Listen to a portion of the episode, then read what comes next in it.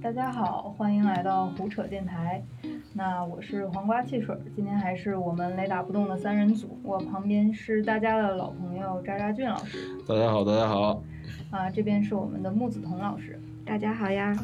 啊，我们今天想和大家来聊一下星座、算命和塔罗牌的故事，就是说为什么大家年纪轻轻的就开始认命了呢？其实为什么想到要聊星座这个话题呢？就从我们最早的学生时代开始，其实星座运势啊这些已经不是啥新鲜事儿了。比如说，我记得我当时啊，就是初中买的那个《言情》杂志的后面，就是我接触过的最早的星座运势排行榜。那我最近发现了一个挺有意思的现象，一个事儿，就是有一个星座博主叫陶白白。起初呢，我也没怎么注意这个人，不知道两位老师有注意到过吗？你没嗯，说就不知道。是就是吗？就是这个话题，就是您没告诉我的时候，我还真没注意到，因为我原来你要说铜锣大叔啊什么的，我有印象。这对陶白白我是第一次听说，但是那么一查，发现有点火，沉迷了。沉迷了。对，现在是因为围绕着陶白白这个星座博主，甚至在网络上衍生出来一句梗，叫做“你会为了我去陶白白搜天蝎座吗？或者搜巨蟹座吗？”还有一句是，没人可以从别人的嘴里了解我，但陶白你可以从陶白白的嘴里了解嗯，我。炸老师已经上道了，就是他已经在网络上找到了一些门路，就是陶白白真的非常火。我们昨天看了一下，他的抖音粉丝已经到了一千七百多万这样一个量级，基本上算是一个抖音星座类的一个大网红哈。那我给不太了解陶白白的朋友们解释一下，就这个陶白白呢，是一个现在年轻人，尤其是零零后比较追、比较推崇的一个星座博主。那他出过一系列对十二星座非常详细的解析，那在我看就是那解析还挺啰嗦的，就是一个视频巨长，不太符合抖 抖音的逻辑了，甚至是。就比如说，他会说处女座是怎么怎么样一个人，射手座是怎么怎么嗯样一个人，反重力 KY 了， 反重力 KOL 啊，挺挺绝的这个人。那在他视频底下，其实有好多人就会艾特自己的男朋友、女朋友来看，就是刚刚渣渣老师说的那句，就是不要从嘴别人的嘴里了解我，要从陶白白这儿了解我。比如说什么陶白白说那个巨蟹巨蟹座的女生是最好的老婆、最好的女朋友，那会有一个女生就在底下艾特她老公，就说你看啊，陶白白都说了。就陶白白金口玉言啊，他认证了巨蟹座一定要娶，所以你一定要好好珍惜我。就以至于特别好笑，就是陶白发了条澄清微博说，大家注意了，这些都不是我说的， 就是他已经红到了这个地步。那两位老师就是看了陶白白之后有啥感受吗？ 我就想陶白白，如果你能用二倍速听，可能幸福感能更高一点。是吧？他说话太慢了，主要是。对，说话又慢，然后那个理论说说白了也有点来来回回的在绕。嗯，嗯，反正我听了挺催眠的。扎老师， 我觉得陶白白老师讲星座吧，其实跟过去小时候书上看的区别不大，是吧？就区别不大。就是但是呢，他有一个特点，他有一个特点就是他跟你唠嗑儿，他不会说像有一些星座大师，就是只只说视频化那种，就是嗯，不会说给你配一图告诉你怎么着，而是他就是跟就是感觉他嗑着瓜子儿，然后喝着啤酒跟你聊。对对嗯，对，就你知道吗？他这样就是什么什么什么什么。以我今天最近恶补的这个陶白白来说，就他说射手座，就是说，哎，你知道吗？但这不是一好事儿，然后跟说相啊声似对对的。对，他我起承转合特厉害。对对对对对。然后其实我也赞同李彤老师的那种感受吧，就感觉来来回回说，本质上就是那一件事儿，他给你掰开了揉碎了各个细节，然后再给你声情并茂演绎一下，我觉得有点意思。是吧？嗯就是陶白白这个星座博主呢，和我之前在社交网络上看到的那种还真不一样。就是现在星座的这个做博主的，已经内卷到一个非常激烈的程度了。那这么多星座博主，我凭什么听陶白白的话呢？嗯而且陶白白他没有任何特效啊什么，就是那种花里胡哨的视频的动效，人就是一个那个电竞的那个椅子往那儿一坐，然后就开始那个画质也不不是很清楚啊，那个像素也不是很高，然后就是一张他的脸，然后还开着嘚不磨嘚皮，对，还开着磨皮，然后就是视觉上也不是那么好看，然后也没有啥特别好看的字幕啊什么的，反正就是干唠，然后就这样人家火了，然后现在我朋友圈里面那些甚至零五年的那种小小孩儿，就是小的弟弟妹妹们，就是真的会。每周周一就发一下，就是陶白白说了，我这周要和谁谁谁谁谁玩儿，然后我这周会得口腔溃疡，然后我真的得了，就是这这还挺悬的。两位老师怎么看这事儿？但我好奇啊，你先说先不说这事儿，你为什么有那么多这个小朋友们啊？哎，就是你只要你去外面蹦迪，你会发现哦我们已经是老年人了。就是我都不好意思说我是九五年之前生的人，就是我会一般出去说我是九七年的，这样子才能加到零三零四年就是男孩儿女孩儿们的微信，哦，原来是这样，那是个技巧啊，我是个也技巧 我也啊学会了。社交技巧，要不然会被他们嫌弃，那我也没有办法。嗯 那两位老师觉得陶白白算的运势准吗？有没有试着去看一下？这周感觉怎么样？我特别羡慕你能有零零后的朋友，我这个找到的最小的，我能问一问的朋友就是九九年的。我说你知道陶白白吗？他特别激动，他说我知道啊，好 准啊。他说我今天要腰疼，我果然要腰疼，我今天就疼了。然后我立刻让他去看一下我的星座今天算的是什么，说我今天要肠胃疼，你但好啊不幸吗我今天感冒了。啊，那他不准啊，他应该算你上呼吸道有问题。但是不是有肠胃型感冒啊？哎，那也有可能。那陶白白还是准哈，我我觉得他嗯那个算算身体这块儿不太靠谱。嗯，对对对，我觉得就是把它当一个就是娱乐性质的看，我就是嗯，就是，但是我之前就是就准就就是我感觉他这个就跟大部分那个星座博主一样吧，嗯就是求最大公约数，就对说的话都是一个含含糊糊的这么一个事儿，他不是说像那个就比如说那个之前。在他之前不是流行过一阵儿复杂版的星座吗？嗯，就是那个星盘，星盘，对对对我也对，星研盘究就过嗯告诉你这个什么月球，反正甭管怎么着，就告诉你这几月几月你要注意什么，就那种对针对性很强的。它这儿其实针对性很强的东西是没有的，我觉得谈不上准。我觉得就是我还是那个，就会把它当做一个娱乐，就觉得啊、嗯这样。但是基本上不会看，因为你像小时候咱们翻那个什么《男孩儿女孩儿》杂志，哎，对，男孩儿女孩儿，对对对对，然后就就那会儿那个星座还是一新鲜玩意儿的时候，就大家就已经对每个星座的特性都了然于胸了，就不用对。他只是把它再细化了一下，我所以谈不上准与不准，因为它是一个最大公约数嘛，嗯就当它准吧， 我觉得。对碰上了。就理论也没有太大进步。对，其实星座这个东西拆开了讲，无非就是那么回事儿哈。那大家以前应该都看过星座运势，还有查情感匹配度这样的故事吧？是，对，像我的话，我其实到现在，我从上学那会儿，我就特别爱看每周运势，就每到周日晚上，因为我是一个很焦虑的人，我总会担心自己下周过得不好，所以我周日晚上会看一下下周周一到周天我的运势怎么样。主要是我这个人反正也挺悲观的，主要是想看看哪儿不好，比如说人家说我下周犯小人，或者说我下周会和领导发生争执，或者说我下周有可能会有第三者插足，那我就想来预判一下我下周过得会有多惨。所以两位老师有没有那种看星座运势的一个习惯爱嗯好？它会精准到周几吗？比如说周一犯小人，周二犯桃花，哎，对，还行真能一这看样李彤老师就不怎么看， 暴露真了。真能精准到每一天，对。而且我发现特有意思的是，这些就是我在陶白白出现之前看的那几个星座博主，他们总是把周三设置成一个转折点，对，周三在夜嗯店圈里也被叫做小周末，对，又绕回夜店了。就是哎，反正就周三这一天呢，他总会告诉你说，不管你前面经历了多少苦难和波折，不管你周一周二你被你的上司折磨的有多惨，你的加班要加的有多晚，相信我，周三之后你会就是守得云开见月明，就那么个意思。然后你看完整个你下一周的星座分析之后，你会特别舒服。嗯我不知道为什么，我就跟做完 SPA 一样，特别舒服，就感觉啊有盼头，就大不了像熬过周三吧。就像周三晚上九点去了一趟工体西路，哎，对 就是通透了，整个人通透这了。话活题明是白绕了不过去了。 那你你两位老师有没有这样的经历，或者说查情感方面的？有有有，嗯我那个但是最近少了，就之前有过，就上学的时候，嗯上学的时候就是，比如说，就我是有一个特特特特点，就是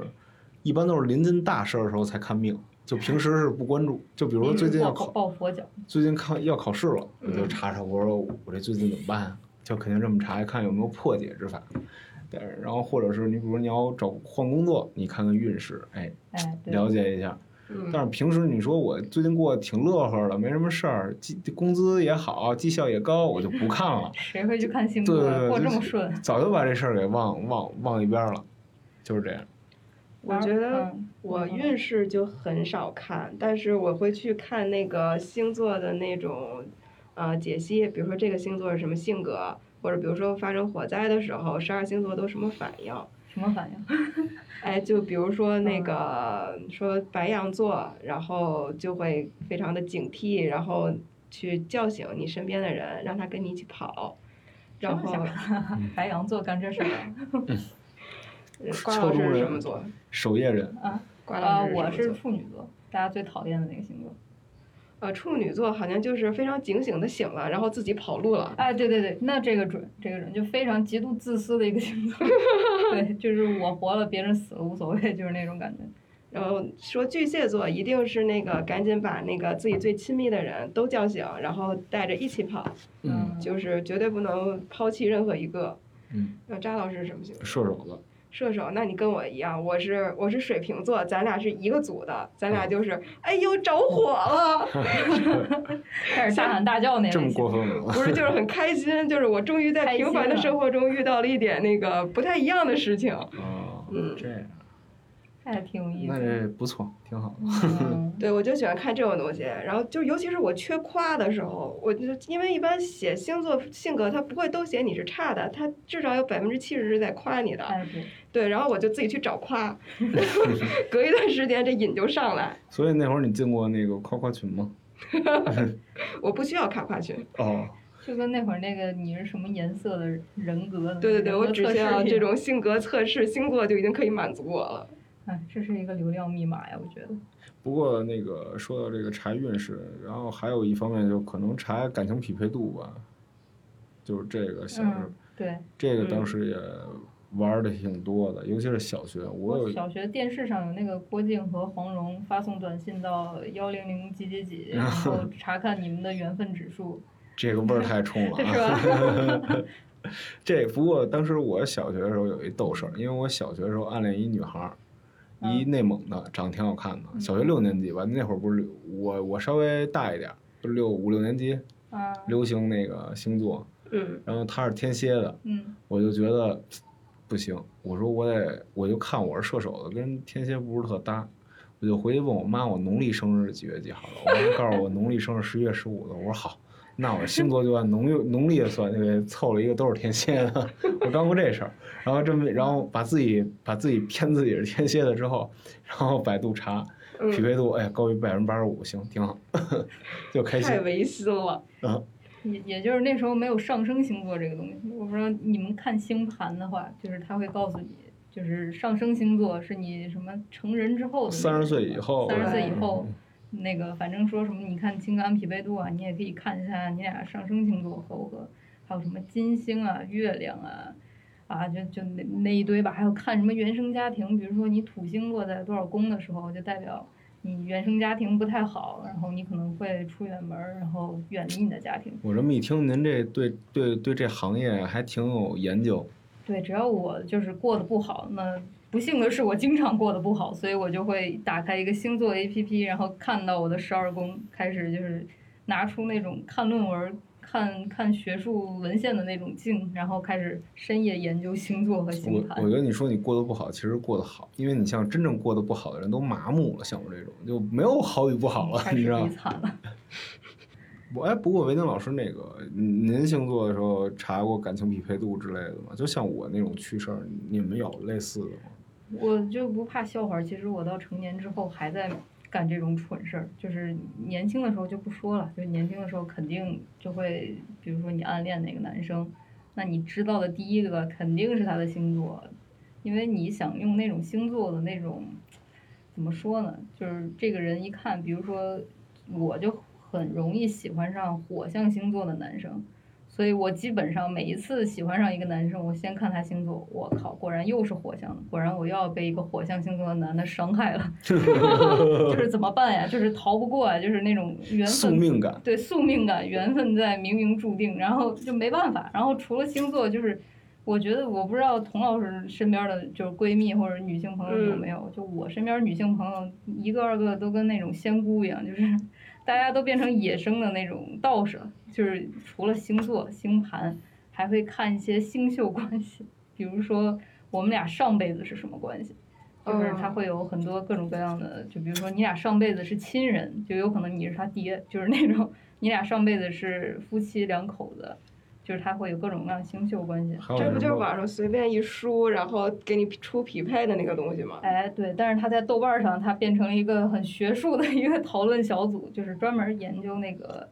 呃，什么紫微宫啊，就是那种东西，上辈子的关系。 感觉这是一个选题。对对，这是一个选题，就是女生，我也不知道为什么，反正我和我身边的女生真的，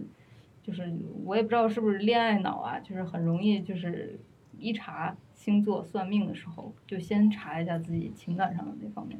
不过其嗯实那个是，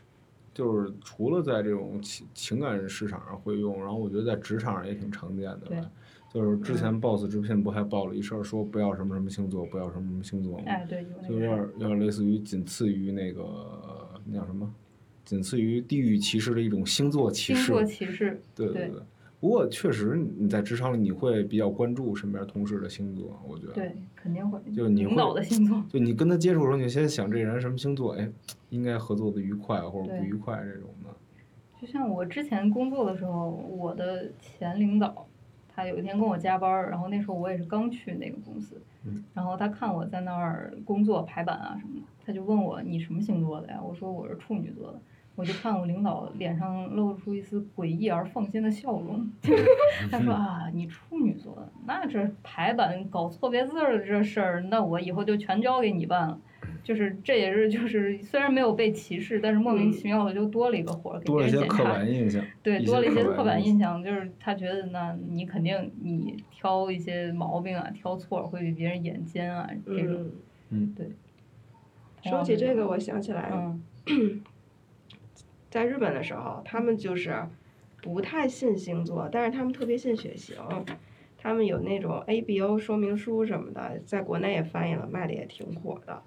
然后吧，他们就是会歧视 B 型血，为什么我呢？就是必须 走到哪儿都被歧视的体怎么质。回事？ 他们是一什么情况？就是因为他们国家就是很封闭嘛，在长时间内人种的多样性不是很多，所以他们国家呈现一个很奇怪的状态。他们国家 A 型血占大多数，一般情况下 A 型血在世界的其他国家普遍是不会占大多数的，可能 O 型血会占更多一点。然后他们国家很奇怪，A 型和 O 型比较多，B 型虽少。于是 B 型渐渐的就变成了一个被歧视的血型，我靠，凭什么？各种不好的那种那个性格都会被安到 B 型人的身上去。嗯嗯，你你俩啥血型我是 O 型，我是 O 型，我也是 O 型，啊？那我是我我被歧视，行， 就小时候去去测血型的时候，那时候只知道有 A 和 B，然后我测出来，我发现我是个零，我都吓坏 了。 What's your was？血型还挺有意思的，因为我觉得哎 A 型血的随人便特别 严谨，我不知道，还挺像日本人的。就我不知道啊，就是我的刻板印象，我也觉得 B 型血的人，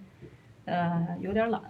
啊，对完了自己歧视自己。对，就是嗯我现在已经看透自己了，就是个懒货。懒，感觉 A 型血的人好像还认真一点儿，O 型血的人就挺 nice 的。互我相刻板印象是嗯 A 型血爱吃菜，B 型血爱吃粮食，O 型血爱吃肉。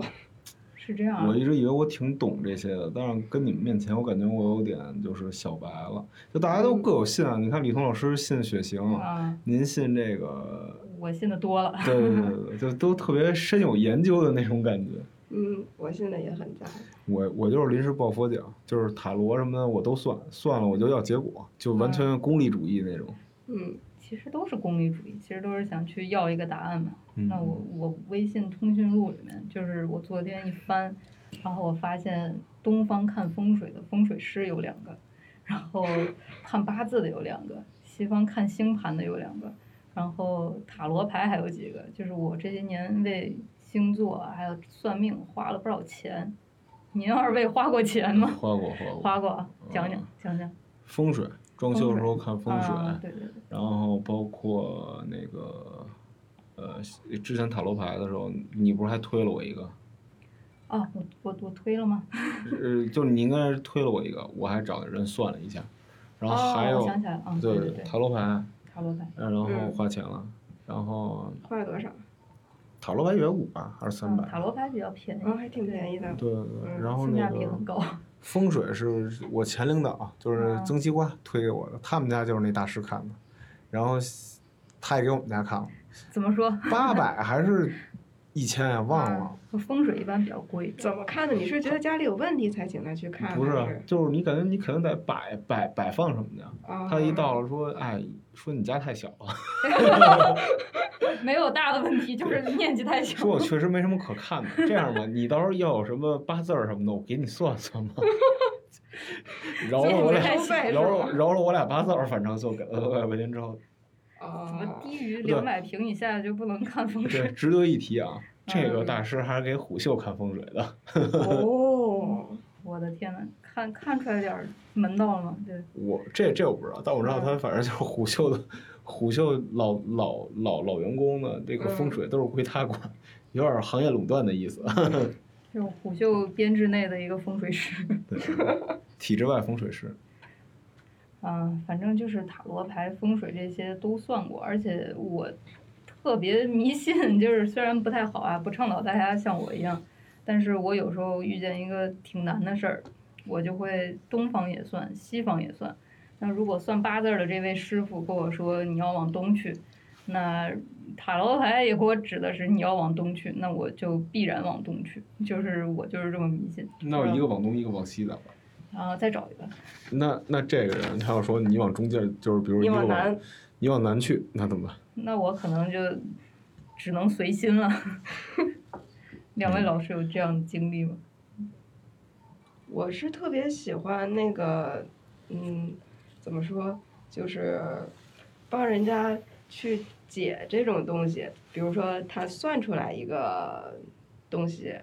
算出来一个卦象，然后呢，人家给了他一个卦辞，啊，然后他自己看完之后觉得不得要领，就会跟我们这些小闺蜜来讲一讲。讲的时候，我们就会去，尤其是我有这爱好，我去试着帮他去解这个卦辞。那童老师段位比较高，主要其实就是看人下菜碟儿，他可能最近在跟我交流的过程中，他烦恼说那个，比如说这个男孩儿，我觉得他不太主动，他不行。然后呢，那个，但是我又喜欢他，我该怎么办呢？但是再但是，他的再但是是我喜欢他，但是我没有办法跟他结婚，因为他家里太有钱了。啊，他家里那么有钱，我我跟他结婚一定不会幸福的。于是他当时去浅草寺求的签儿，嗯在那个东京的浅草寺的签儿是那个有名的灵验，他会给你四句汉诗，然后其中这四句汉诗里最后一句是“龙游啊、呃困浅滩”，好像是。前面有一句是说这个龙虽然困在浅滩，但是它是在一条河的对面，如果它渡过那条河的对面的话，它就会获得一个很好的结果。正好他喜欢那个男孩儿是这嗯名字里有龙，啊，当时喵啊，对，然后当时我就是想劝他那个这个不要去再往前一步了，因为我觉得他们俩不太合适。然后就一通分析，就是说这个龙它虽然游过去就行了，但是它是盘着的，它盘着的说明它没有这个主观的意愿。如果它没有这个主观的意愿的话，你最好就不要再去强求了。当时解完之后他就信了，没有想到后来这个他们俩结婚了。你 哈，对，就是在他去求签儿的那个那段时间，他们俩有过一次快乐的出游，结果就珠胎暗结。其实那个时候龙已哎经呦，这词儿，这词儿这个太这高个级了这个龙褪去了一身的这个这个这个龙的样子，变成了一条蟒蛇。那不是那真的个，嗯，对，反正就是这么个意思。然后，所以他们就其实龙看起来盘着，它已经出动了，啊，所以我觉得解签儿的人更厉害。大师在身边，其实就是胡说八道。哎，那我就就想起来，当时我们学校，我那个学汉语言文学嘛，嗯有一个老师讲易经，这老师可神，上课的时候带着个罗盘过来，在教哇室里走了一圈儿。我们是晚上上课，嗯然后走了一圈儿之后说今日不宜上课，然后你就走走出人去了了。走出去了。后来另一个老师在上课的时候，我们就说起这事儿。这老师说：“我告诉你们是怎么回事儿，那天晚上有球儿。还要回去看球了。”对，说到这个《周易》，真的是，哎，就我我爸也看《周易》，我爸也是学汉语言文学的，所以他 嗯，哎，他特爱研究《周易》，然后家里有一些小木棍儿，就我小时候看他在那儿拨了那些小木棍儿，还有一个古代的钱币，我也不知道他在干什么。然后他其实就是在给自己算卦，就据说我看我翻我爸那笔记本儿啊什么，就是九十年代他写东西的本子，嗯他在跟我妈相亲之前，还给我妈和他算了一卦，就是没他算的《周易》这一卦，可能也没有我的出生吧。就是卦象很吉利。然后啊他算出来这女的好像可以，然后可能就见我妈去了， 所以就是我看这也是遗传，就是我爸爱看周易，我爱看星盘，家学渊源，就是基因里带的。嗯，其实我就是嗯碰上大事儿爱算命，比如说我来北京是因为有一个看八字儿的一个师傅，然后他拿了我生日之后，我也是花了好像八九百块钱，然后那么贵，然后就是师傅算了我的命之后，就说你适合去异地发财，你应该往北走，去异地发财。然后当时我刚好找到了我的那一份工作，他就在北京，然后写公众号啊，干嘛的，写文章。然后师傅就一看这个命，说往北走，去异地能赚钱。然后果然在北京就赚的比我在西安的国企要赚的多。所以我当时就是回想起来说，哇，这个师傅准啊，可以啊。师傅说还说什么你适合一些文职骨干和武职文干的工作。哎，我也不知嗯道，我今天如果把师傅说的这些话我全说出来了，那师傅说的算的结果还算不算准啊？什么叫文职武干呢？哎，对，他就说你可能就是以你的智慧理解不了这个，他就说我可能理解不了这个。他说，比如说你去部队去做一个文职的一个科员儿，或者嗯这说这个我能理解。但武职文职武干又是啥呀？呃，文职骨干的话，就是说你在一个比如说文化类的公司里面，你去做一个经常追热点的工 作，哦这是我后期的理解。他当时并没有告诉我，就说你自己慢慢去悟 吧。就大师留下了扶了扶衣袖，就说你去悟吧。我觉然得后我我给你解解解这卦啊，啊，他姐这姐个文职武武武武干，我觉得你看追热点谁都能干，啊，但是呢，有一件不能干，你的真正的目标应该是做研究员，哎呀，这这是武干啊，专业嘛，专业。专业专业。我所以我说解卦的人才是最厉害的，就包括除了东方的这些卦，还有那个西方塔罗牌，嗯，是吧？扎是老师，扎是老师应该懂吧？不是我都不懂，就是所以我想知道那求卦哪儿能求出来？就是北京要求卦的话，就是我想求个签儿，让你让你俩免费白嫖，你们给我解呢。你可以拿三个钢镚儿就可以解决，三个钢镚儿就可以得出阴阳来。嗯，然后这三个钢镚儿你抛六次，不，比如说你第一次是三个全是一，一就算阳面的话，那嗯这就是一个阳的，那哦，就个周易易经八卦那个，嗯八卦里不是有六条杠儿吗？每一个杠儿就是一个爻，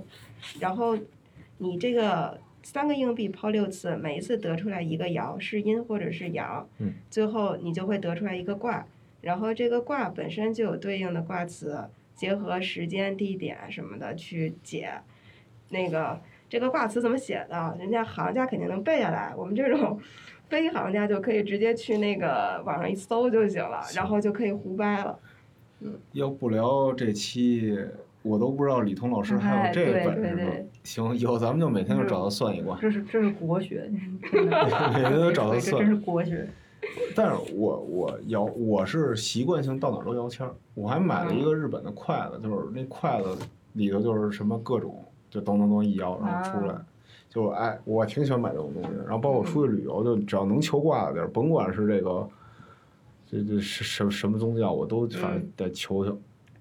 就比如日本的明治神宫那儿，我也不懂，反正就求了一个。然后那那那卦我还留着呢，那也不是卦吧，就签儿。那签儿是不是上头有汉诗的那种？对对对对对。嗯，这对中国游客我觉得特别友好。对但是他嗯那汉诗也是片假名，看不懂。哦，是吗？那就不叫汉诗了，哦，那不叫汉诗。汉诗肯定用汉字写的嘛。哦，我是看好多人晒出来那签儿上那诗写挺好，行。就写的还挺漂亮的。啊对，对一般确像实扔扔硬币、呃扔硬币这事儿， 扔硬币这事儿，它讲究用什么硬币吗？不讲究啊，像我们在日本肯定就随便拿日本的硬币，啊，然后在国内你就可以拿国内的硬币。行，那你留学的时候拿这事儿忽悠过老外同学吗？老外同学没忽悠过，因为易经那些词儿我不会讲，啊我翻译不出来。 这事儿挺……当时想跟他们讲“上火”这个词都费老劲了，怎么也形容不出来。即使日语跟中国这么近的文化关系都没有对应的词，挺好，维宁，明天我带仨硬币，咱 咱俩让他给咱俩结结。求放过。给你放个摊儿，然后虎嗅都可以来你这儿解卦。这听起来是我们那个生财之道。对对对对，对这个大家大家这个要想听的话，下方留言啊，让李彤老师给你给给你算算卦， 在线算卦，在线算卦。扎老师看塔罗牌吗？我看过一看，我小时候还会塔罗牌呢，你你你会看那个牌面的意思吗？小时候拿说明书对着看的。啊，我我也是，我是最近才看的。嗯，然后包括有谁唱的一歌来着，不就是跟塔罗牌有关吗？是什吗么什么倒吊人代表着牺牲，还有这歌呢，是蔡依林吗？还是谁啊？你说歌词好像有印象，但是歌没印象了。这还是 F- F L 乐队啊？我靠！什我么带我想回去看一下这歌，因为什么我最近在看那个。那首歌好像叫叫倒吊人，就反正是挺挺诡异的一个歌，我查啊查。我记得小时候塔罗牌都是可以做文创的，什么百变小樱的牌呀，对对黑执事的牌呀。对对对，我是先先先作为消费者，然后被塔罗牌的反正嗯整了不少钱吧，反正给塔罗牌捐了不少钱。然后我最后我就觉得，我要是一碰见什么事儿，我就找那个塔罗师给他两百块钱，让他给我解。那这事儿我也能干，啊然后就让人这有点不自量力了。啊然后我就买了一副那个塔罗牌，买了之后我就回家开始对着说明书学那个每个牌面儿。其实我刚拿到那个塔罗牌，我看着上面画那小人儿的时候，我不知道两位老师看过，那扎老师肯定看过，嗯，我就感觉有一种特别奇妙的感觉，就是看着瘆瘆的，就因为下面上面那些人就是。我有一朋友说，你去仔细的跟他产生一些连接，当然这有点嗯玄学了，就说你去自己去悟，先不要看说明书，去悟一下那个牌面上的人，哦他的他的哦表情是什么，他他的心情是什么。哎呦，给我看了半天，给我都吓着自己了，我 就觉得那玩意儿也太悬了。我查查了，就是是费尔乐队唱的，叫什么？叫塔罗牌。我还真有这首歌啊！你看这歌词儿，倒吊人代表着牺牲，女智慧什么？哎，那有有有这歌，我就不用学了，这跟口诀一样就。跟口诀一样，就九九乘法表啊，你 祭司充满着智慧，月亮是潜意识的梦想。哎呀，这早说啊！ 最好能把这串成一个那种口诀，我就不用天天去看说明书。但我对我人生中第一套塔罗牌嗯，就印象深刻。但是我当时玩塔罗牌不是因为想算命，是因为觉追姑娘得也不是不是因为觉得这事儿挺酷的，就别人、哦别人都信这个信那个，但我就不一样了，你信塔罗我我我玩塔罗牌，就别人都你看，独特。对对对对对，那你那你给别人算过吗？可就尝试算过，但大家不太爱搭理我。 没人信这个，大家信星座。对是对，吧我第一套那那个塔罗牌还是买的那个百变小樱魔术卡的周边，当时那还挺火的，嗯，嗯，你男一孩子个啊，男孩子， 百变小樱，倒也还好。 日日日日啊本动漫那会儿不是就对是对大家对出什么看什么，就是男孩儿女孩儿都能啥都看。嗯，行。反正我我学这个觉得这太深了，所以慢慢学。关太老师深买的牌是那种业界公认的经典牌，是了吧？啊，对，是经典牌，就就是是没有什么花儿， 就是最老的那个，那叫什么我已经忘了，就是一个什么什么什么牌，然后你就对着学就行了。那么厚一沓子，一天学几张，看看它是什么意思。然后那是不是也可以算出来之后再，再我再查这个牌，就跟谷歌谷歌反搜一样去查他们的意思？可以，就也是可你以在网上能搜到好多就是这牌的意思，嗯各种各样的 解读。今天跟两位老师聊一聊，掌握智慧，也知道了以后这个利用你们的点了。我我我明天就把那那牌拿来，然后童老师明天就可以拿着三个硬币开始就把这挂摊儿就摆起来。哎我这个成本低。反正就是我发现是身边的人都爱算这个，而且特特奇怪，大家学历其实都挺高的，然后挺多人还是大厂的那种什么产品经理啊，就是那种年薪几十万的人，然后一遇见什么大事儿，哭着喊着去算塔罗牌，就这事儿还挺有意思的。嗯，两位老师觉得呢？所以在大厂人士里，塔罗牌是最受欢迎的一种形式。哎，是因为他们也拿自己生活没辙呀、那怎么看不上我们老祖宗的东西呢？老祖宗东西太玄妙了，那个东西它不直观。就比如说，嗯，我要不要跳槽，或者说我要不要换部门儿，这是就我身边那些大厂人，他们才他们其实最常问的问题，不是我什么时候结婚，不是我三十五岁之前生几个孩子，全都是我要不要跳槽，我要不要嗯去 A 厂或者 B 厂这样的这样的问题。然后你就给他拿塔罗牌摆成一个牌阵，然后他会很直观的，就是结合他的情况告诉他说，比如说你去了这个地方，他嗯情况就牌面上显示的就是很不好，嗯或者说你去另外一个地方，他是一个比如说骑士坐在马上面拿着一个权杖啊，嗯，扎老师应该知道吧，就是那种牌面的意思跟查理曼大帝似的，啊，是就什么意思呢？就特威武、特雄壮那种意思。顺顺利利。对，哦就是你看那个牌，其实我觉得这是塔罗牌，我也是刚接触啊，我也不是太懂，我瞎说的。 反正就是你其实一看那个牌上的人的那个氛围、嗯，氛围、表情，还有他的动作，你大概能猜到他会是一个正向还是一个负向的。比如说我之前就是来虎嗅之前换工作，我就在 A 和 B 之间要选一个工作，然后我去请一个塔罗牌的师傅给我抽牌，然后他给我抽了两组，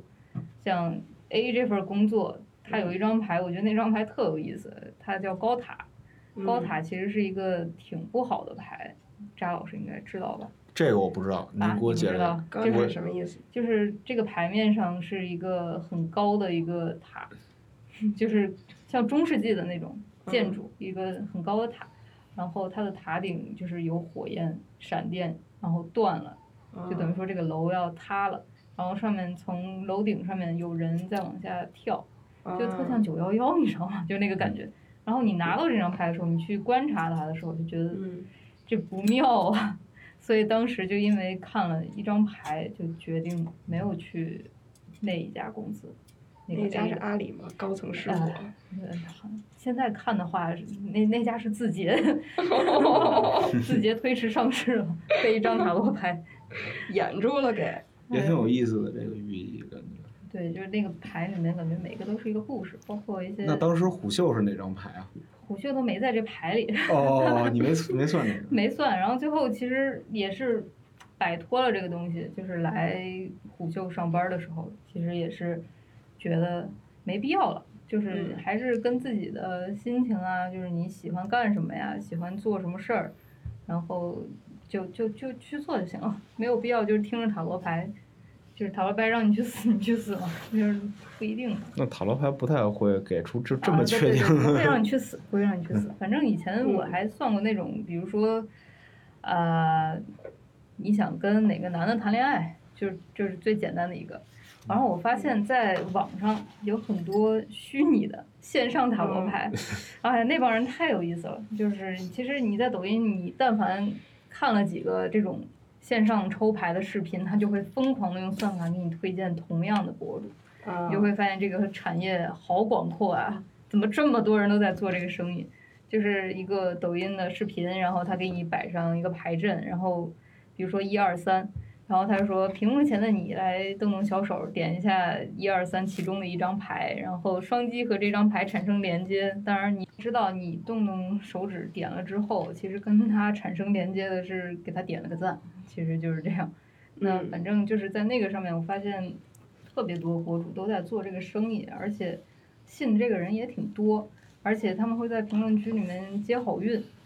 接好运。对，就是说，其实他每一张牌给你抽出来的，其实不会是太坏的东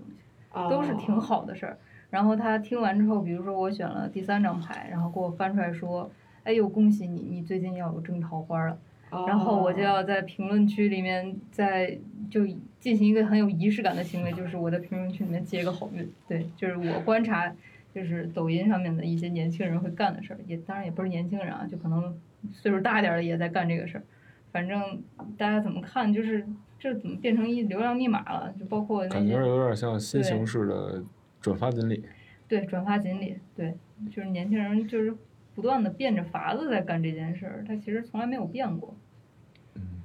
我觉得本质上还是因为大家都希望得到一些神的祝福。我觉得我去抽签儿或者是干什么的时候，其实就是需要这一个过程，就是我不需要它的结果，我只需要我去做了。就像所谓的你抛硬币的时候，你那个硬币抛出去的一瞬间，你就知道你想选哪个了。比如说，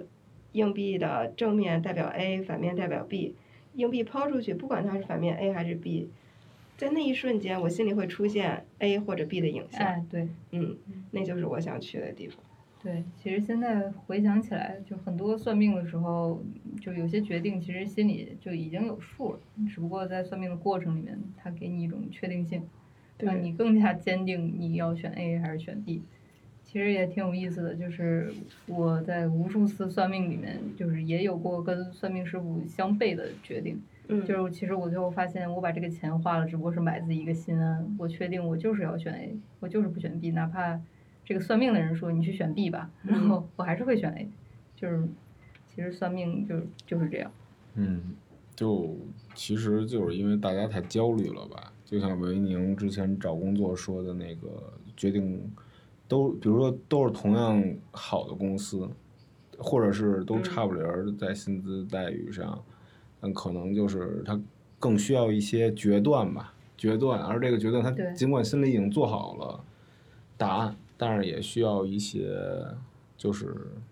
就那种中国人不都喜欢说什么“受命于天”这种感觉吗？天命的那种感觉，就我只要这么做嗯是顺从天意、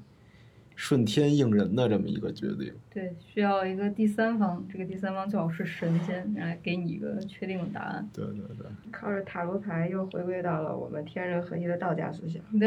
就是反还正是东方的厉害啊！多教合一，互真正的耶路撒冷在网上。真是，真正的耶路撒冷在抖音算命博主手里。其实我觉得是因为我们现在这么焦虑吧，是我们看见自己的同辈成功太多了，就是大家跑得特别快，没有人愿意自己被落下，所以我们容错率特别低。我们必须在 A 和 B 之间选一个最对的，一旦选错了的话，我们心里就会特难受，就是我又落下了，就跟考试又落了十名那种感觉一样。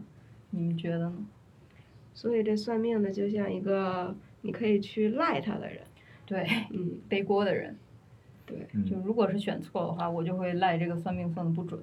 嗯，我我觉得是这样，但是还有一方面，我觉得就是好像咱们的父辈他们也挺爱算命的，就可能现在就大家觉得越来越爱算命是可能之前算命的人就很多，嗯但是大家只是可能算了之后自己不说，然后但是现在呢，现在这个互联网大家算命之后特别乐于表达自己，就是通过这种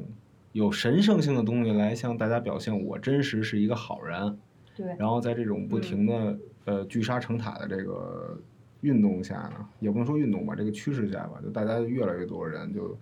喜欢用这种方式来作为一种社交的方式之一吧。我觉得，所以对就是越来越成为一种流行。我觉得倒也，我觉得绝对是到不了迷信这一个程度。对，大家其实就是社交的时候，其实你发现最容易切一个话题就是星座。哎，你什么星座的呀？是什吧？ 么星座的呀？怎么怎么样？对，而且现在其实你说啊，那些算命师傅给你说什么你的正桃花儿长什么什么样儿，我觉得应该也没有年轻人真的会信，就是我的嗯正桃花儿会在哪年哪月什么场合，然后长什么样子，然后跟我遇见，就这这不会真的有人信吧？嗯，可以当个念想，在那天还没来的时候。一种力量感的来源和信念吧。对，其实我觉得这些搞玄学的这些人，他不管是塔罗牌还是八字啊什么的，他们其实都像野野生的民间心理医生。他其实每一次算命，我觉得他都是在做一场心理按摩。就是包括我遇到一个塔罗师，他说我在做的不是算命，我在做心理疗愈。这不我都整迷糊，你怎么就成心理疗愈了？那要心理医生干嘛呀？他说其实就是因为找他来算塔罗牌的人。心里都有事儿，然后啊都很难受，然后他其实只是想借着这个牌来跟你嗯倾诉一番，然后让你告诉他你该怎么办。你的决你的决嗯定应该是怎么对样？，是，其实他说他们这一行有点专业哈、其实就是化疗嘛，化 化疗，化疗化化疗的一种。 对，对，我之前真的就是在那种大众的点点评店上就看到他卖塔罗牌，同时也卖心理咨询。我还在想这店业务真杂。对，他考证了嘛，他是心理咨询。殊途同归了，反正最后就是。对，没想到原来是业界行规。那我觉得心理医生都应该就直接说我是算塔罗牌的，然后这样的生意更多，然后还能顺便把心理医生这个做。附赠业务，对，其其实不是年轻一代越来越迷信了，其实在这个时代吧，就是我觉得算命是我们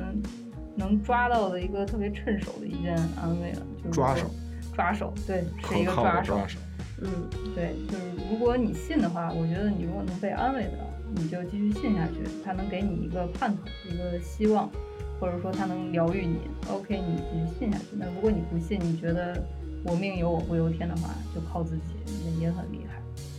这价值唱的好， 好，呱唧那呱唧呱唧呱唧呱唧呱呱唧呱唧唧。那我们今天就就到这 儿，好，就到这儿，就到这儿吧。那我们行，那我们下期胡扯电台再见。再就再见。